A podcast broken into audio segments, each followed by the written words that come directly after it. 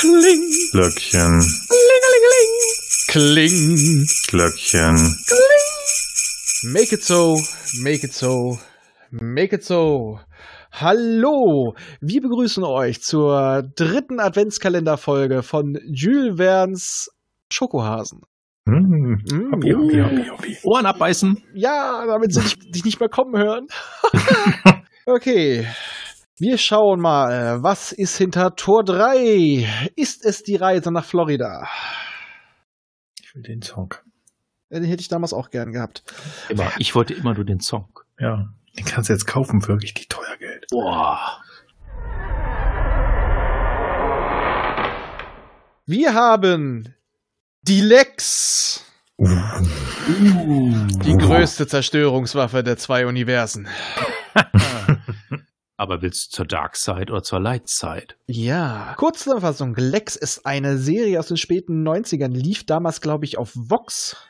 Ja, und gibt vier Staffeln. Bei den ersten drei ist Deutschland noch als Co-Produzent dabei mit Kanada und den Vereinigten Königreich. Vierte Staffel ausgestiegen, deswegen wurde die auch nie gesendet. Hm. Wie gesagt, es geht um die namensgebende Lex. Sieht aus wie eine gigantische fliegende Libelle, der man die Flügel ausgerupft hat. Und sie wird befehligt von Stanley Tweedle, Dem Erzverräter? Erzverräter und Sicherheitsmann dritter Klasse. Weil die geraten in eine Rebellion äh, und der Rebellionsanführer hat den Schlüssel, einen Energieschlüssel in seiner Hand und er wird später auf Stanley Tweedle übertragen.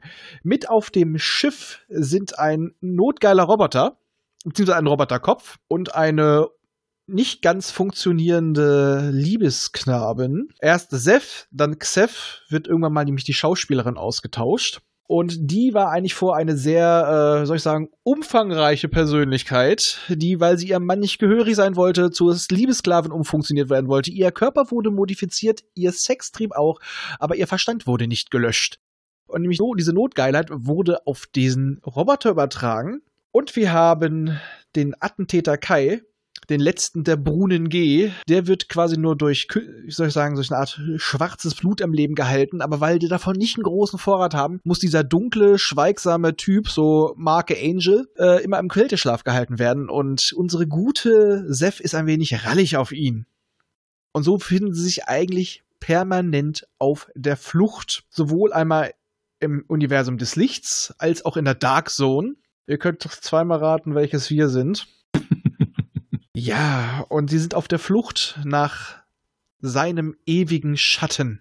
Quasi der Imperator, könnte man sagen, des bekannten Universums, Ja. der immer in unterschiedliche Körper schlüpft. Was in diesem Fall allerdings ein bisschen schief geht. Dazu muss man sagen, die Urform, glaube ich, des ewigen Schatten ist auch ein Insekt, wenn ich mich recht erinnere, ne? Äh, Man sieht ja meistens nur das Gehirn, wie das ausgetauscht wird. Ja, Und die ja, alten Gehirne, ja, die werden ja mal nur drauf geprägt. Aber kann sein, dass es tatsächlich, ja, ja ursprünglich war es ein Insektenwesen. Genau. Deswegen, deswegen sieht die Lex ja auch so aus. Eben, es ist, ihr merkt schon so ein bisschen, es ist schon etwas verrückt und in Wahrheit ist es noch viel verrückter. Also das ist eine so abgedrehte Sci-Fi-Serie mit abgedrehten Konzept von solchen Schwachsinn wie von einem Planeten, um den es nur um Kartoffeln geht, bis hin zu äh, ja, klassischen Spiegeluniversen, riesigen Rebellionen, die Charaktere, vor allem auch Stanley, gewinnen mit der Zeit auch mehr an Tiefe. Aber grundsätzlich kann man sagen, es ist ein etwas düstereres.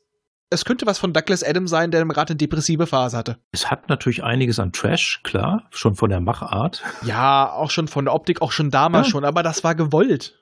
Ja. Genau, der Roboter heißt 97. So, hatte ich ganz Und vergessen. es ist nur ein Kopf. ein notgeiler Kopf. Der Kopf ist alles, was man braucht bei ihm. Ja, also die, die Effekte waren auch schon für die damalige Zeit nicht berauschend. Das ist aber ähnlich wie Babylon 5. Wenn man erstmal drin ist, interessiert einen das einfach nicht mehr. Also entweder mag man diesen abgedrehten Kram oder nicht. Es ist aber echt ein bisschen schwierig, da jetzt genau etwas Festes reinzubringen. Also ich kann euch einfach nur sagen, wenn ihr was Absurdes haben wollt, unglaublich kreative Ideen und vielleicht eine leicht äh, morbide Ader habt, dann zieht's euch rein. Also es müsste gerade auch kostenlos auf äh, Amazon Prime sein. Ja, da habe ich ziemlich letztens noch die erste Folge nochmal den Piloten nochmal gesehen. Das müsste da noch sein. Sollte also. Ich habe sogar immer noch diesen, dieses Lied der Brunnen G im Kopf. Ja. Yo, hey, yo. Genau. Ja. Das habe ich damals jahrelang immer wieder gesummt.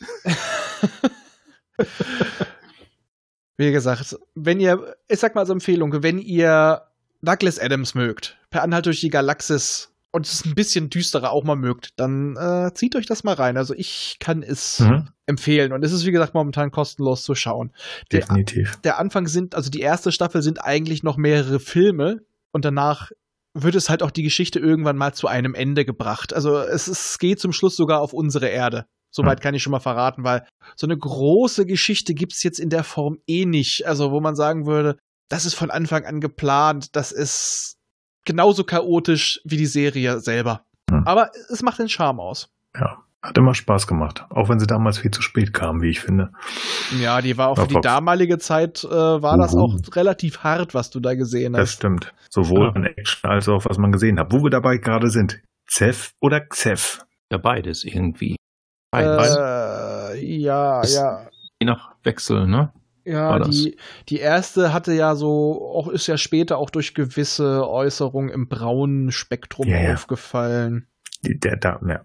Da steht, das, äh, das lassen wir mal beiseite. Nee, Also, sagen wir es mal so, ich habe mal äh, während Corona eine Ausmalvorlage genommen. Man sieht 97, wie er lüstern nach oben blickt und man sieht quasi den Barock, das barockte Hinterteil und Beine. Und das war definitiv die zweite.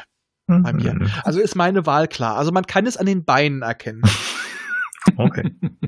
Wird von den Äußerungen, ich bin mir nicht sicher. Äußerungen beiseite, das steht außer Frage, da brauchen wir nicht drüber sprechen. Ich weiß es nicht. Ich weiß es nicht.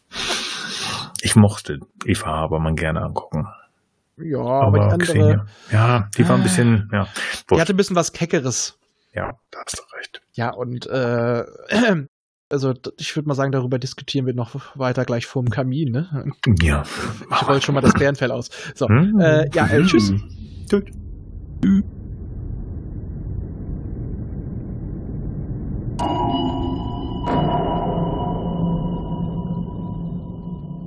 Dieser Podcast ist Teil des Podcast-Netzwerks dbpdw. Die besten Podcasts der Welt.